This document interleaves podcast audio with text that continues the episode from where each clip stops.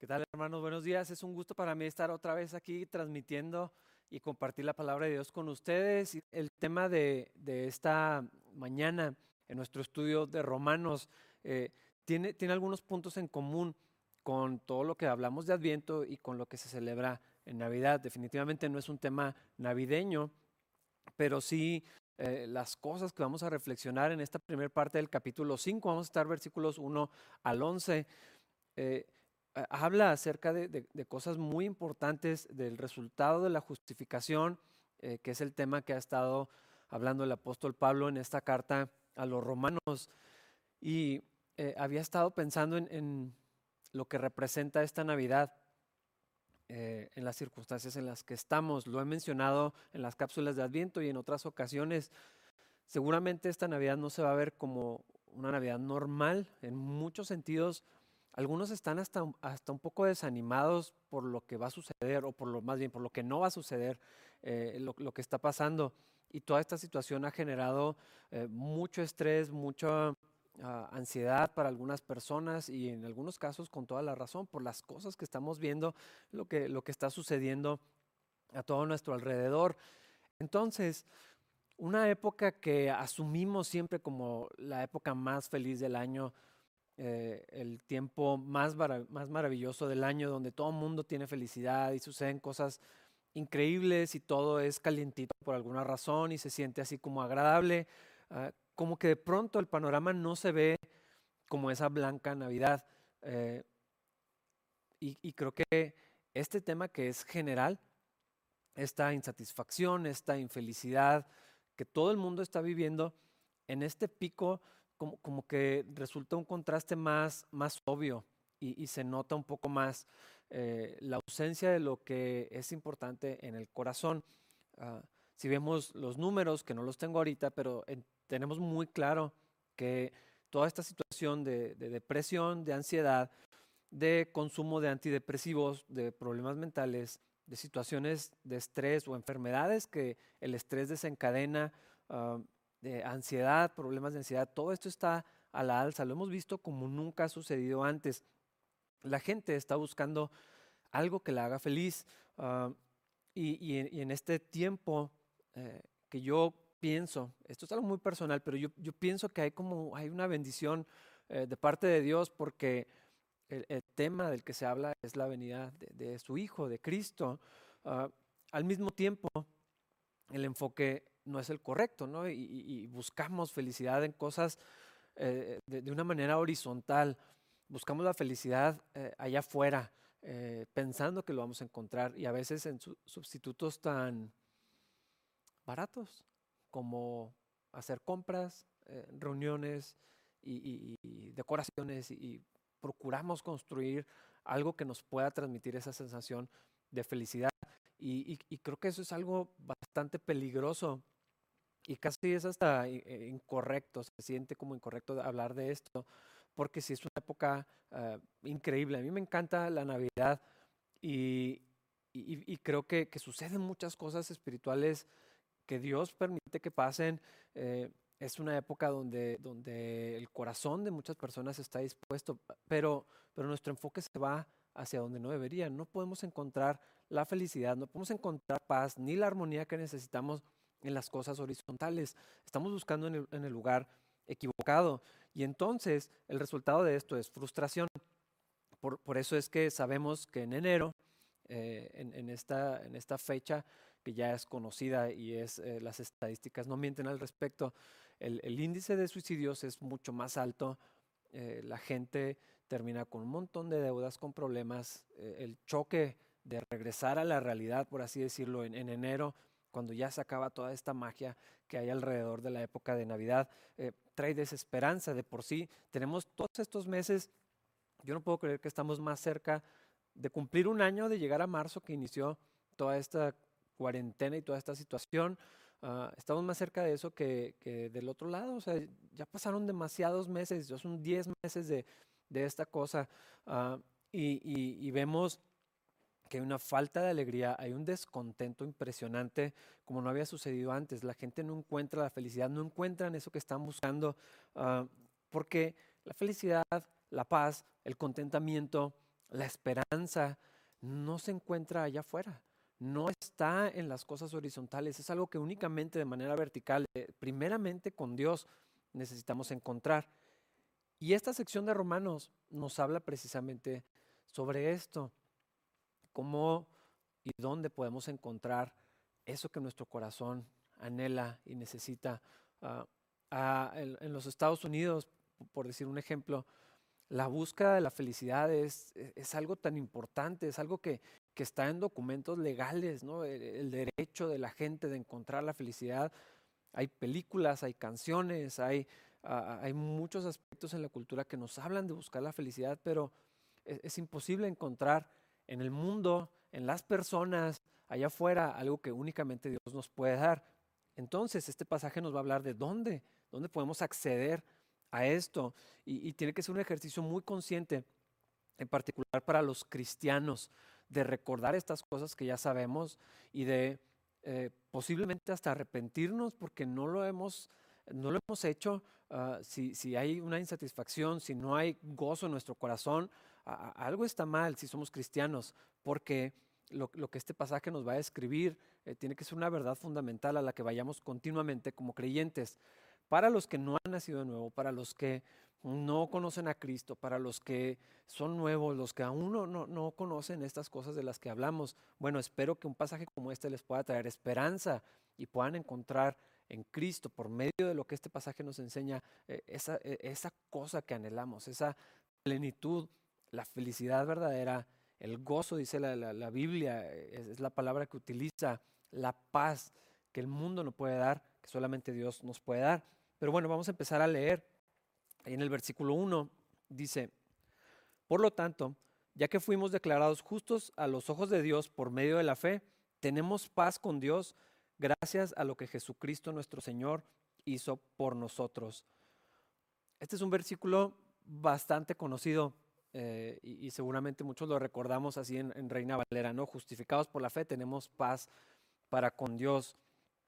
Eh, e, esto es algo que necesitamos recordar, celebrar, ah, pero de una manera bien consciente.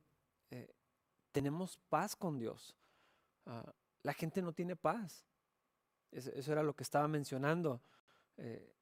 hay tribulación, hay conflicto, hay guerras, hay problemas, hay tensiones, hay una falta de quietud en el corazón de las personas, eh, hay, una, hay una guerra que está pasando y esto viene porque el pecado es una declaración de guerra en contra del Señor.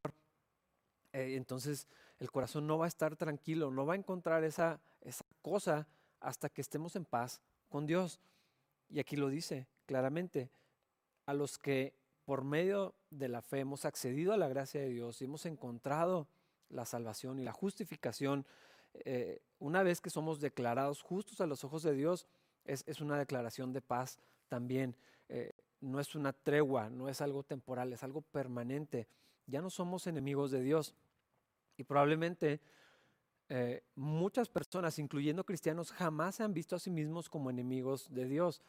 Pero ese, es, el punto de partida en el Evangelio. Enemistad con Dios, problemas con Dios, ah, un Dios santo y un hombre pecador. E, este es el argumento que Pablo ha estado desarrollando. Y, eh, antes de llegar al estatus que tenemos actualmente, algunos de nosotros, o, que podamos preguntarnos dónde nos encontramos en este momento con Dios, siempre es necesario regresar a, lo anterior y no olvidar esta parte. Eh, que hemos ofendido a Dios, que eso nos hace enemigos de Dios y eso crea un conflicto enorme. Nuestro corazón nunca va a estar en paz hasta que podamos estar en paz con Dios. Todo lo demás es aparente o temporal en el mejor de los casos. Es verdad que un salario eh, estable en una compañía que, esté funcional, que no se ve que vaya a colapsar, puede traernos algo de, paz, pero esa no es una paz verdadera, esa no es una paz que traiga satisfacción al corazón.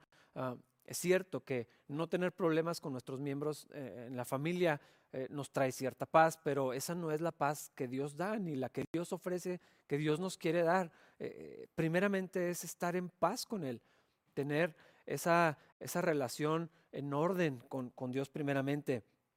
Y el, que es justificado, el que es perdonado de sus pecados por medio de la fe en Cristo Jesús, que accede a la gracia de Dios, eh, que abraza eh, el hecho de que Jesús murió por sus pecados, que reconoce en el punto en el que se encontraba eh, sin Cristo, que Cristo se levantó de los muertos después de, haber vivido una vida perfecta, después de haber pagado ese precio en la cruz. El que cree en eso, el que abraza esa verdad, el que descansa en eso, ah, es el que tiene paz con Dios. Y entonces esa paz ah, puede, puede estar a nuestro alcance de una manera continua. Ya no tenemos que ganarnos nada más.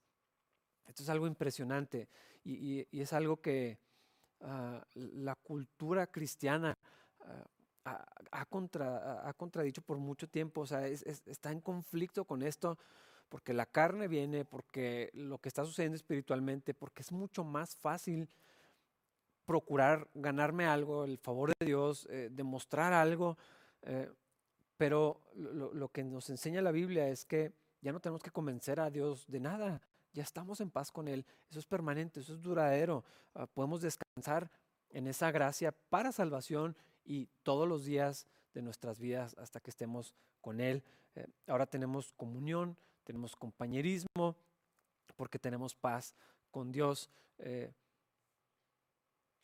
si piensas en, las imágenes que nos presenta la historia, los conflictos entre las personas, entre las naciones, ah, una vez que hay acuerdos de paz, todo empieza a, cobrar como, vida. Eh, he estado viendo algunas cosas que están sucediendo con Israel, acuerdos de paz que están haciendo con las naciones, y, no, es, no es únicamente eh, decir ya no nos vamos a pelear, sino vamos a, a tener armonía, vamos a tener relación, una comunión como naciones. Cuando eso sucede de verdad, entonces empieza a haber intercambio comercial, ya pueden pasar tus aviones por, mi territorio, eh, em, embajadas, eh, comercio, viajes, y, todo esto eh, empieza a ver como, como vida. Ah, y esta es una paz ah, humana, una paz de naciones, de, donde hay acuerdos. Quiero, quiero que podamos pensar en, lo que esto representa en el plano espiritual, porque si las naciones que son enemigas pueden llegar a acuerdos de paz, ya no pelear y empezar a desarrollar una relación de confianza, de cercanía, de, comunidad, de lazos fuertes que en algún momento pudieran aún eh, llegar al punto de apoyo mutuo, de socorro en necesidad y todas estas cosas. Ah, y eso es asombroso y eso es algo que trae bendición a las personas. Eh, qué tan increíble es que podamos estar en paz con Dios. Y otra vez no es únicamente ya no vamos a pelear. Ah, a veces el cristianismo lo hemos reducido a ya no me voy al infierno. A veces el deseo de las personas de, conocer a Dios es no, no perecer en el infierno, eh, no ser castigado.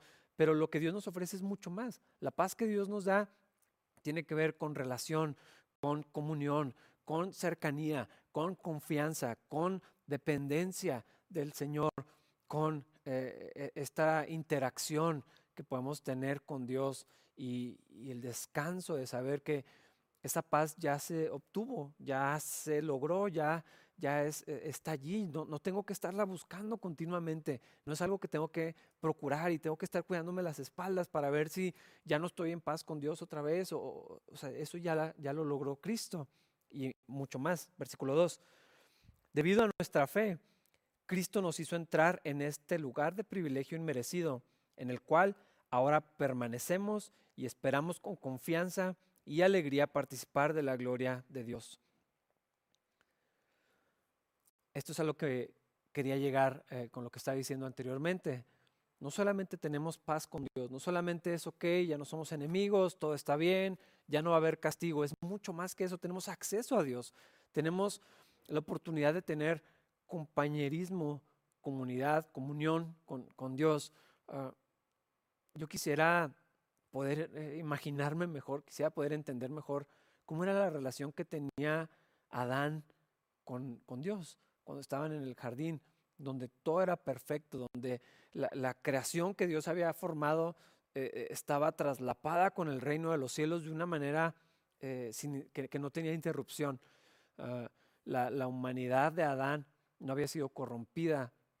La, manera en que ellos convivían todos los días era perfecta. Yo, quisiera imaginar cómo, cómo sería eso en, físico, no sé, no sé, si me explico, pero ahora tenemos esa, esa comunión por medio de la fe. Podemos acercarnos a Dios, podemos hablar con Dios, podemos llegar libremente al trono de la gracia y tener esa, esa comunidad, ese compañerismo, esa confianza con Dios.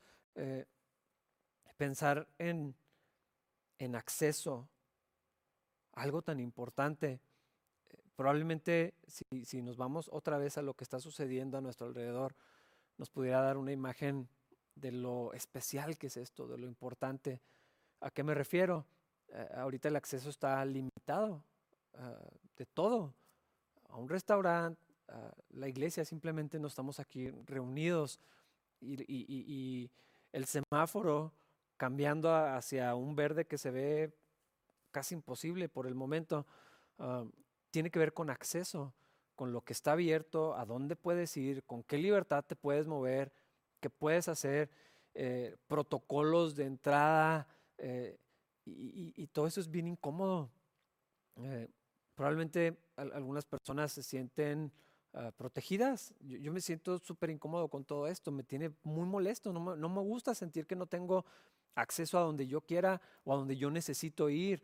y, pensando en particular de la iglesia, eh, aunque la iglesia no es el templo, pero no tener el acceso a, estar juntos, a adorar al Señor juntos, a orar juntos, a estudiar la palabra de Dios juntos y lo que de allí se puede desprender hacia la vida de, toda la semana, eh, el, no acceso a reunirnos con nuestras familias y amigos en las fiestas y todo esto.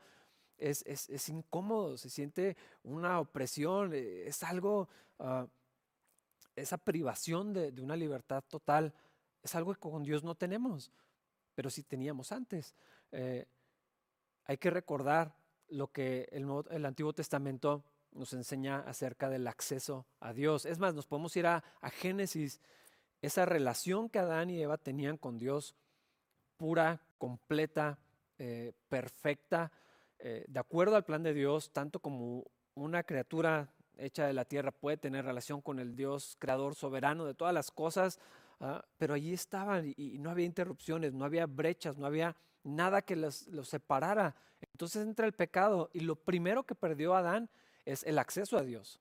Adán y Eva fueron expulsados del paraíso y entonces están los querubines que indican que estás ante la presencia de Dios y que no te puedes acercar nada más cuando quieres ni de la manera que quieras. Ah, y esta esta imagen, esta verdad es representada continuamente hasta en, los grabados y, en las imágenes literales que existían eh, en el, en el templo, en el tabernáculo.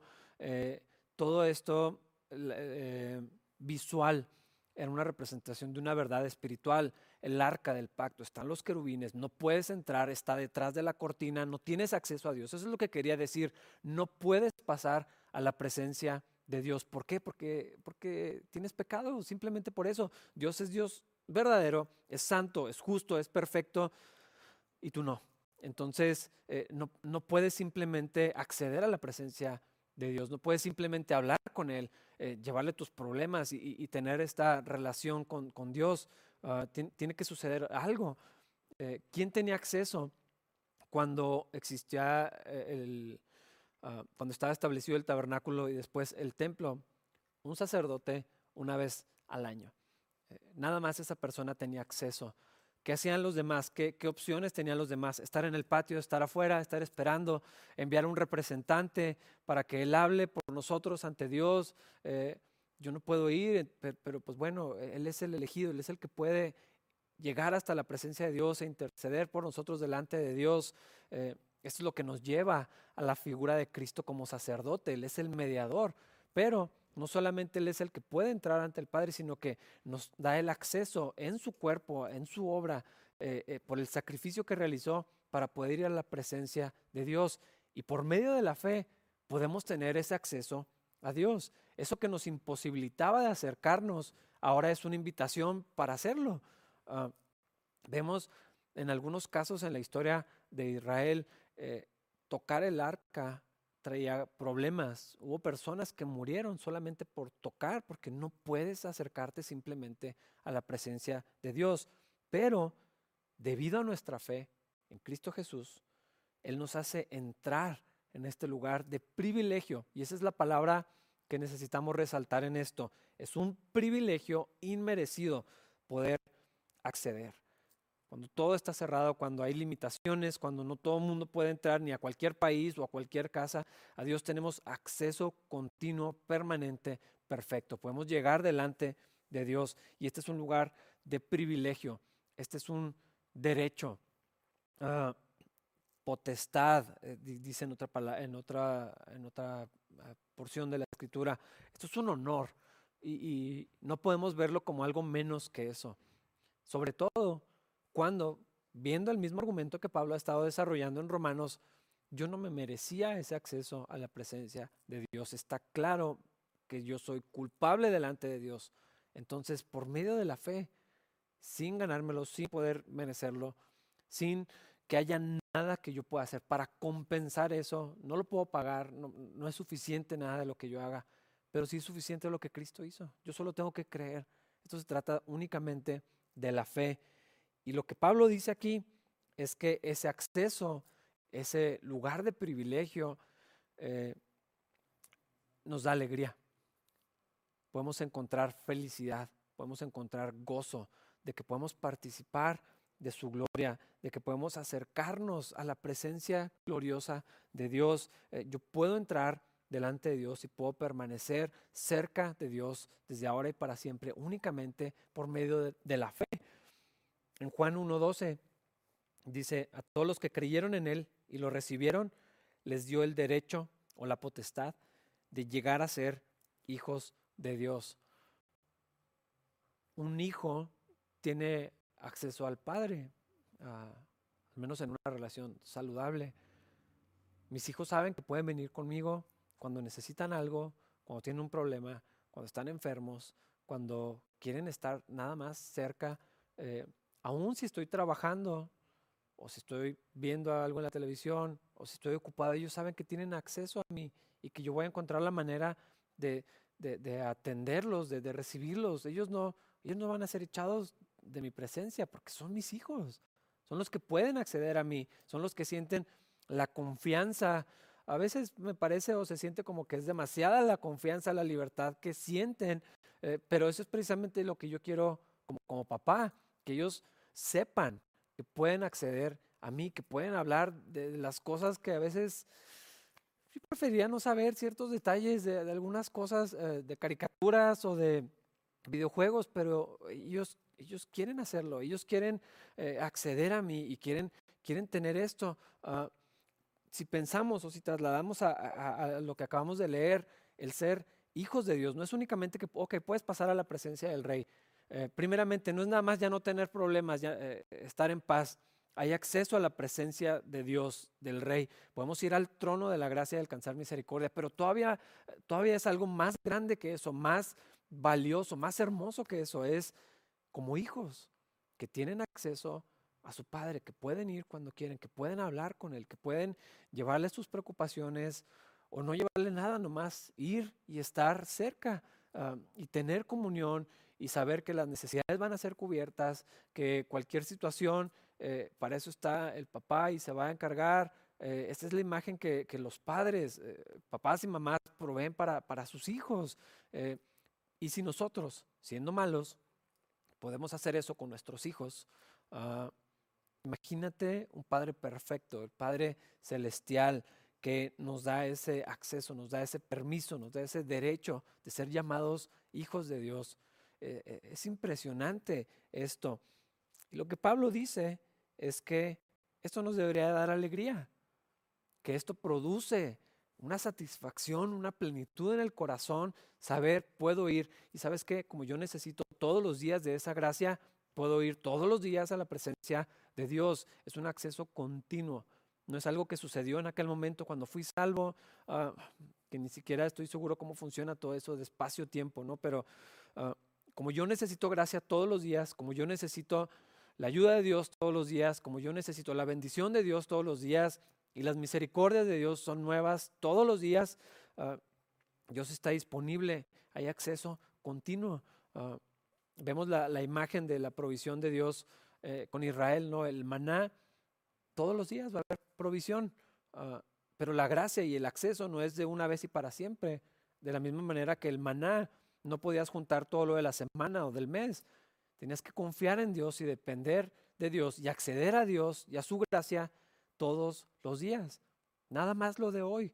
El, Padre nuestro, la oración del Señor Jesucristo dice exactamente lo mismo. Danos hoy nuestro pan de cada día. Ah, hoy busco, hoy confío en ti, hoy dependo de ti, hoy utilizo el acceso que tengo por medio de la fe para estar cerca de ti y mañana otra vez, de una manera específica al hoy. Hoy puedo acceder a la, gracia. Ah, y esto, esto debe producir alegría. Esto debe producir paz en mi corazón. Esto es una obra del Espíritu Santo nada más.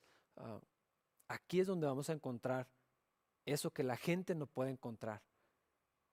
En sus familiares, en una relación, en las cosas materiales, en la estabilidad de un empleo, en la salud, en, todas esas cosas que obviamente, aunque ya lo sabíamos, ahora es más claro por todo lo que, lo que ha pasado que no podemos depender de nada de eso.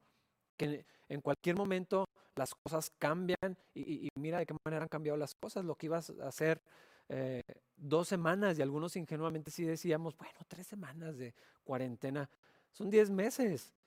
Las cosas están patas para arriba. Ah, no puedo depender de otra cosa, pero esto, esto es confiable, esto es seguro, esto es permanente. Ah, y nos gloriamos, dice en, otra versión, nos gloriamos en esto.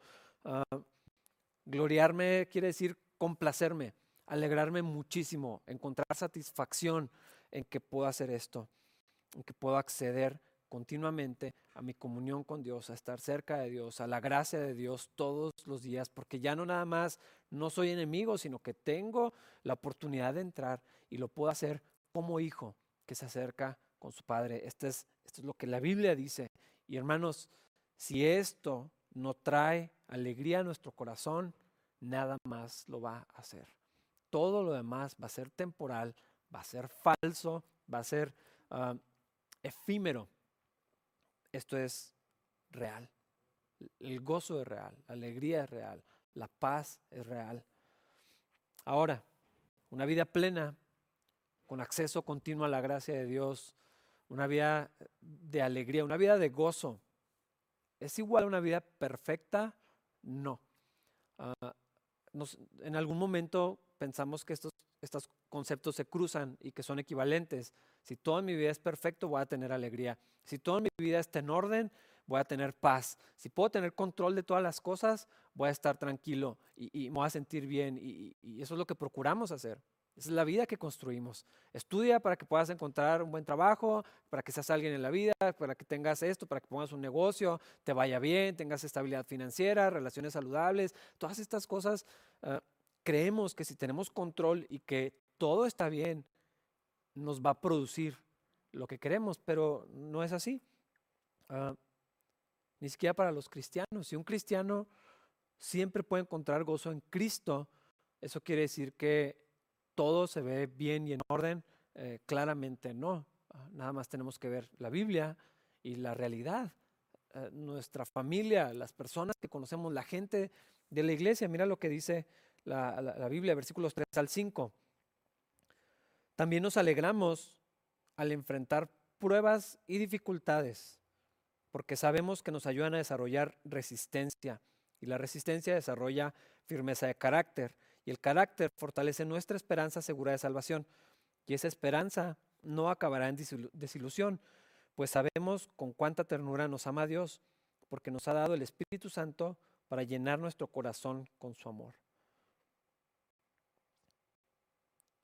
Este es un concepto casi parece opuesto.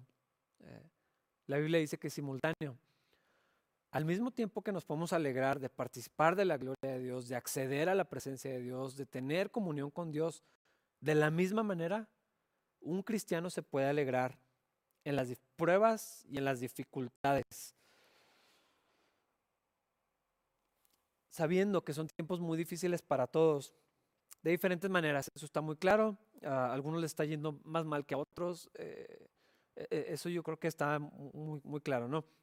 Pero todos definitivamente estamos sufriendo, sintiendo el efecto de la pandemia, del encierro, de la enfermedad, de las preocupaciones, de la muerte de seres queridos, de la inestabilidad financiera, de la incertidumbre, del cambio de rutina, el aislamiento, la falta de comunidad. Todas estas cosas son bien, bien reales, ¿no? Los problemas familiares, el desempleo, el recorte en el presupuesto, lo que sea que esté pasando.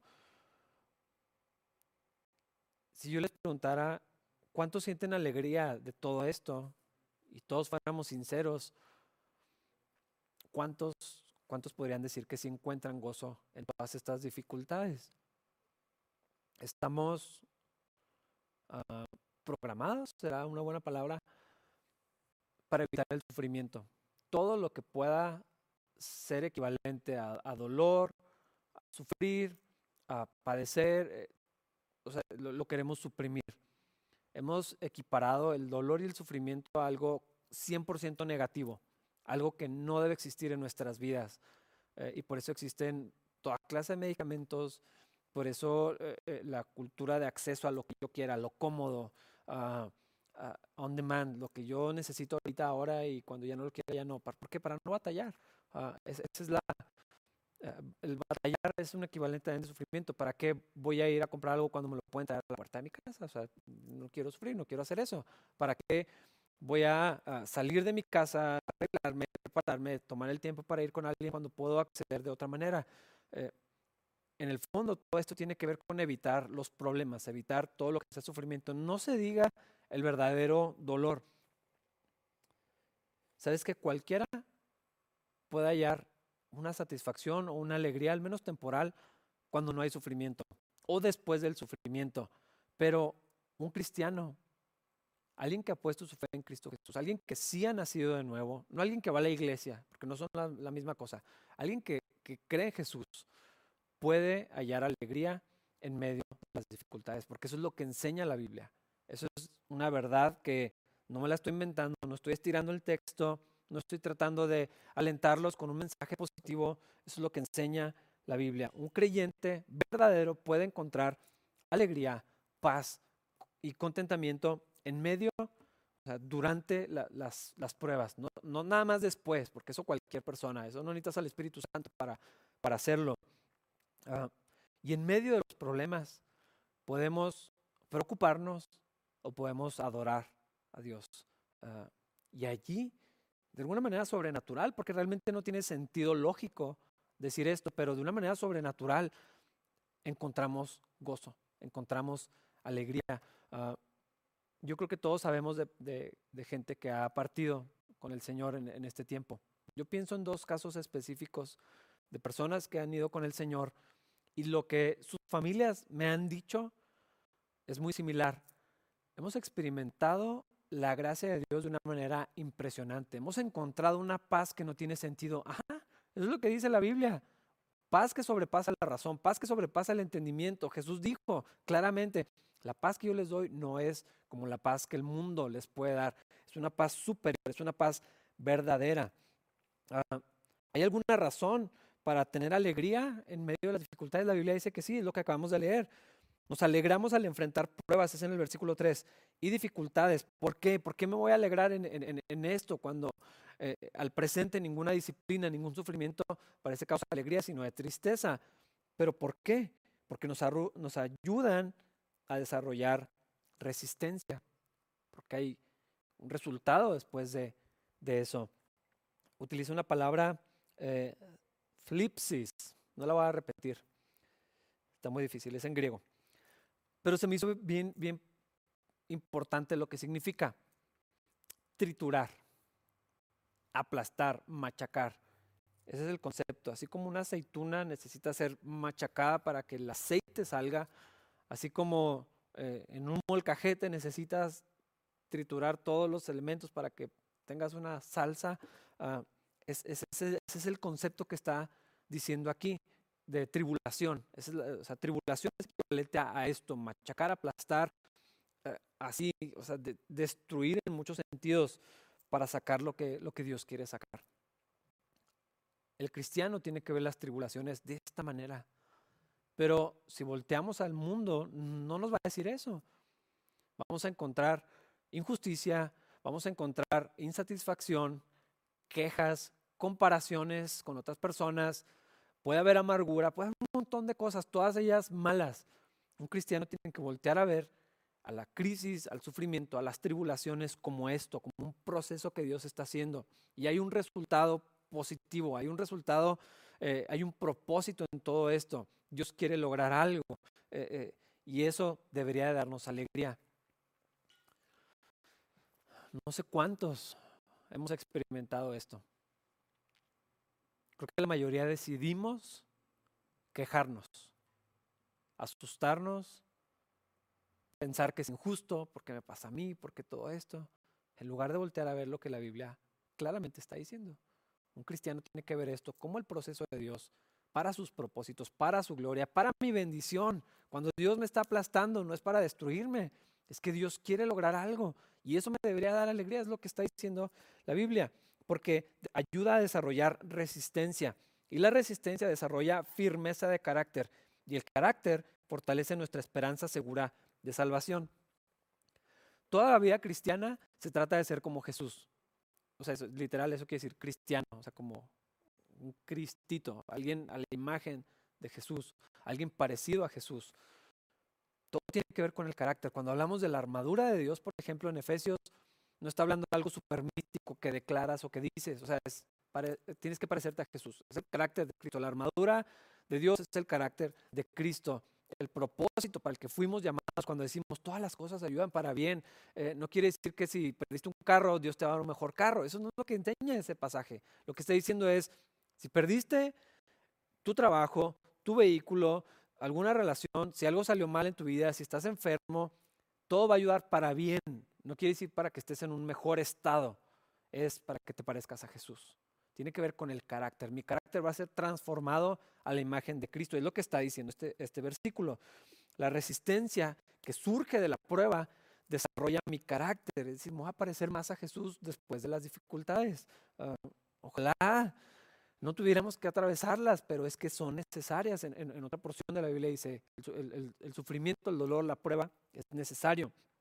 Y entonces, cuando yo me parezca más a Cristo, se afirma mi fe y, mi, confianza en la salvación y en la gracia de Dios y en la obra de Dios simplemente va a crecer. Eso, es lo que va a pasar.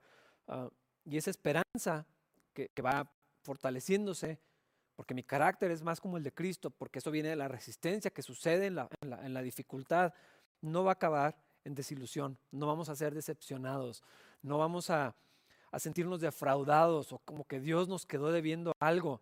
Eso pasa cuando las dificultades las vemos con la óptica incorrecta, eso es lo que sentimos, desilusión, traición. ¿Por qué Dios me hizo esto? ¿Por qué me pasa esto? ¿Por qué no me dio esto? ¿Por qué mi vida no se ve así? ¿Por qué a mí? ¿Por qué ahora? ¿Por qué de esta manera? Y todas esas cosas que ponen el enfoque en uno mismo en lugar de ver lo que dice la Biblia.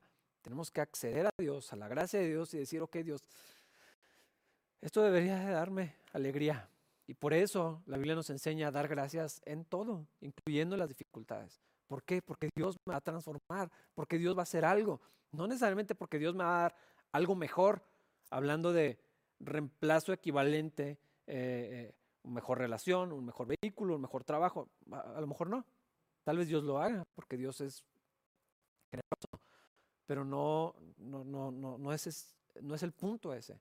Lo mejor vamos a encontrar es parecernos a Jesús. Y entonces podemos gloriarnos, podemos alegrarnos de las tribulaciones, de los problemas, porque nos empujan a depender de Dios, porque nos desnudan, nos, nos, nos dejan eh, obvio que no tengo recursos para salir adelante, que necesito más del Señor. Y en esa debilidad, en esa fragilidad que se revelan las dificultades, porque ahí es donde te das cuenta que no eres suficiente por ti mismo para lograr absolutamente nada. Y Jesús lo dijo en otra ocasión, fuera de mí nada pueden hacer. Pero cuando dependemos más de Dios, confiamos más en Dios, eh, nos podemos gloriar. Dios es suficiente, Dios es fuerte. Yo no, ¿qué tiene? no me importa porque Dios es suficiente y yo confío en Él. Mi vida está en sus manos, entonces que yo no tenga control de todas las cosas se siente como que causa un poco de vértigo y todo eso, pero, pero, pero estoy seguro. Entonces eh, puedo, puedo alegrarme en medio de las dificultades. Y, y este es un ejercicio muy difícil, eh, se siente extraño. Ah, quisiera decir que soy un experto en esto, y no, pero no lo soy. Es algo que tengo que ir a la Biblia, tengo que recordar, tengo que confiar en Dios, tengo que poner mi fe en Él para que Él produzca esto y pueda entonces vivir esto que está diciendo aquí. Yo pueda encontrar satisfacción, contentamiento, paz, plenitud, alegría en, las dificultades. Y me gusta mucho como dice al final del versículo 5, pues sabemos o porque sabemos con cuánta ternura nos ama Dios, porque nos ha dado el Espíritu Santo para llenar nuestro corazón con su amor.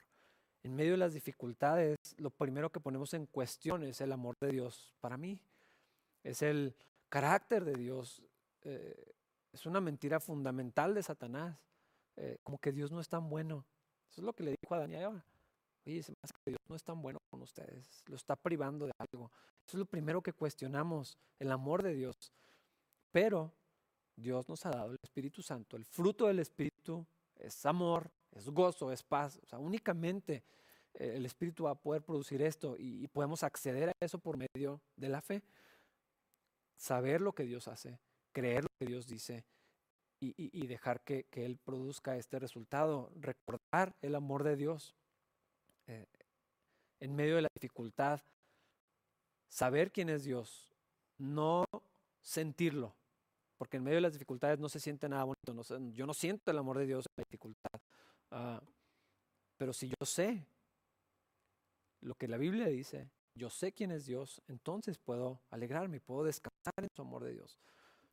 Escuché una vez un pastor decir, no me digas lo que sientes, dime lo que sabes, que son dos cosas diferentes. El corazón es engañoso, el corazón me dice una cosa, siento. Si, permito que eso defina mi realidad, entonces Dios es injusto y entonces Dios no me ama tanto como a otras personas. Eh, pero lo que yo sé, es lo que la Biblia dice, es quién es mi Dios, cuál es su carácter, cómo es su amor. Y aquí lo dice, sabemos, no dice sentimos el amor de Dios, ah, ah. Sabemos, lo sé. Yo sé con cuánta ternura Dios me ama, porque entregó a su Hijo y nos ha dado el Espíritu Santo, y entonces el Espíritu Santo puede llenar mi corazón con su amor. Eso es algo que yo sé. Entonces, en la prueba, en el aplastamiento, necesito pensar en lo que sé de la palabra de Dios y no en lo que siento del amor de Dios. Necesitamos recordar eso. Versículo 6. Hablando del amor de Dios. Cuando éramos totalmente incapaces de salvarnos, Cristo vino en el momento preciso y murió por nosotros pecadores. Versículos 7 y 8. Ahora bien, casi nadie se ofrecería a morir por una persona honrada, aunque tal vez alguien podría estar dispuesto a dar su vida por una persona extraordinariamente buena. Pero Dios mostró el gran amor que nos tiene al enviar a Cristo a morir por nosotros cuando todavía éramos pecadores. Si esto no expresa el amor de Dios, no hay otra cosa en lo que lo vamos a poder encontrar. El amor de Dios no se ve en qué tan bendecido estoy materialmente. Ah, eso es lo que creemos, es lo que decimos. Dios es bueno porque me subieron el sueldo, ¿no? Dios es bueno porque me acabo de comprar un carro. Ah, no, Dios es bueno porque mira lo que hizo por nosotros. Cuando todavía éramos pecadores, cuando todavía éramos considerados enemigos de Dios, envió a su Hijo Jesucristo por amor, para rescatarnos. En eso vemos el amor de, Dios. Ah, y luego todavía hace esta, esta ilustración ¿no? para decir, a lo mejor podrías morir por alguien extraordinariamente bueno. Yo no sé, yo no sé si lo haríamos. Yo no sé si cualquiera de nosotros daría su vida por otra persona, eh, por alguien bueno, por alguien que amas, probablemente sí. Si, la vida de mi familia, de mis amigos, de la gente cercana está en peligro, probablemente yo estaría dispuesto a hacer algún sacrificio porque es gente que me ama, es gente que, que quiero, pero por un enemigo, por alguien despreciable, por alguien que me ofende, por alguien que me insulta, por alguien que está en contra mía, se empieza a poner improbable eh, esta realidad. Y es lo que está diciendo aquí. Pero por los pecadores, por los que no merecían, por los que estaban lejos de Dios, por los que no alcanzaban su gloria, Dios envió a su Hijo. Eso pasó en esta Navidad, eso es lo que, es lo que recordamos en Navidad, que Cristo vino al mundo, que Dios envió a, Jesús para morir por nosotros, para rescatarnos. Y en eso vemos una, una expresión tan grande del amor de Dios que entonces puede llenar nuestro corazón cuando lo recordamos porque lo sabemos. Versículo 9 en adelante. Entonces, como se nos declaró justos a los ojos de Dios por la sangre de Cristo, con toda seguridad Él nos salvará de la condenación de Dios. Pues como nuestra amistad con Dios quedó restablecida por la muerte de su Hijo cuando todavía éramos sus enemigos, con toda seguridad seremos salvos por la vida de su Hijo. Así que ahora podemos alegrarnos por nuestra nueva y maravillosa relación con Dios, gracias a que nuestro Señor Jesucristo nos hizo amigos de Dios. ¿Quieres encontrar alegría? ¿Quieres encontrar paz? ¿Quieres encontrar plenitud, satisfacción? Deja de buscar hacia afuera, deja de buscar horizontalmente. Aquí podemos encontrar eso que anhelamos, eso que todos queremos, eso que se considera un derecho constitucional para algunas personas, la búsqueda de la felicidad, eh, la, plenitud, la satisfacción, solamente la vamos a encontrar en esto. Podemos alegrarnos con esta relación. Dice aquí, me gusta como lo dice, nueva y maravillosa relación con Dios. ¿Por qué nueva? Porque nuestra relación con Dios antes era de enemistad. Pero ahora, cuando yo recuerdo lo que Cristo hizo por mí, el amor de Dios, aún en medio de que las circunstancias tal vez no sean las más favorables para mí o para mi familia o para la gente que amo, la incertidumbre y, todo esto que está pasando, si yo me voy a lo fundamental, si yo me voy a estas verdades de la, Biblia, de la Biblia, si yo me voy no a lo que siento, ni a lo que pienso, ni a lo que dicen los medios, ni a lo que los expertos dicen que va a pasar, sino me voy a, una verdad que es superior a todo eso, que no necesariamente anula las circunstancias en las que estamos. E, eso es claro. Simplemente aspiramos a otra cosa, vamos a una verdad más alta por encima de todo esto, porque esta verdad es inmutable, esto no cambia. Eh, el mundo se está desmoronando en muchos sentidos, pero esto, esto permanece. Entonces cuando yo volteo a ver a esto y recuerdo lo que sé y lo que Dios dice, lo que la Biblia dice, quién soy ahora, esta relación que tengo con Dios, que ya no voy a perecer en, la consecuencia de mi pecado, sino que ya fui limpio de eso, que ya soy considerado justo delante de Dios, porque la justicia de su Hijo Jesucristo perfecta es puesta sobre mí y entonces tengo acceso a la presencia de Dios, Hijo de Dios, amigos de Dios, como lo acabamos de leer. Esto debería de producir en mí una paz que no se compara con ninguna otra cosa, una alegría sobrenatural, eh, extraña, por así decirlo, eh, que, no tiene sentido, que eh, hay una felicidad que nos da abrir regalos, por ejemplo, o, que nos pasen cosas buenas, o ver, o alegrarnos por otras personas, ¿no? Pero, pero esto, es, esto es superior, esto es permanente, esto es más grande, esto es más profundo sobre todo. Casi todas las otras expresiones de, de las emociones están, están en un nivel ah, un poquito más, más arriba, ¿no? más superficial. Eh, no quiero decir que sean sin valor, que no sea algo agradable. Dios puso ahí las emociones, pero esto, esto es más grande porque esto viene del Espíritu. Esto viene de una fuente que, no se va a acabar. y, puedo seguir accediendo a todo esto todos los días. Y entonces, hermanos, aunque ya lo he dicho, lo voy a repetir, independientemente de que esta Navidad, de que esta temporada las cosas sean completamente distintas a lo que queríamos, a lo que estamos acostumbrados, a lo que deseamos o a lo que planeamos, la razón de celebrar que Cristo enviara a su Hijo por el amor que tuvo por nosotros, que Dios se hiciera hombre en la persona de Cristo y pudiéramos tener todo acceso a, estas cosas que ya platicamos, esto es suficiente razón para celebrar de la manera que se pueda, de la manera que te alcance mínimo en tu corazón. Esto es algo digno de celebrar. Esto es algo que debe producir en nosotros adoración, confianza, dependencia de Dios, plenitud, contentamiento y todas esas cosas que nuestro corazón anhela y necesita. Así que hermanos, no es un tema de adviento, pero sí es. Espero que meditar en estas cosas les ayude a preparar su corazón y su mente en las cosas correctas conforme se acerca la Navidad, que gracias a Dios ya mero llega. Que Dios los bendiga, disfruten su domingo.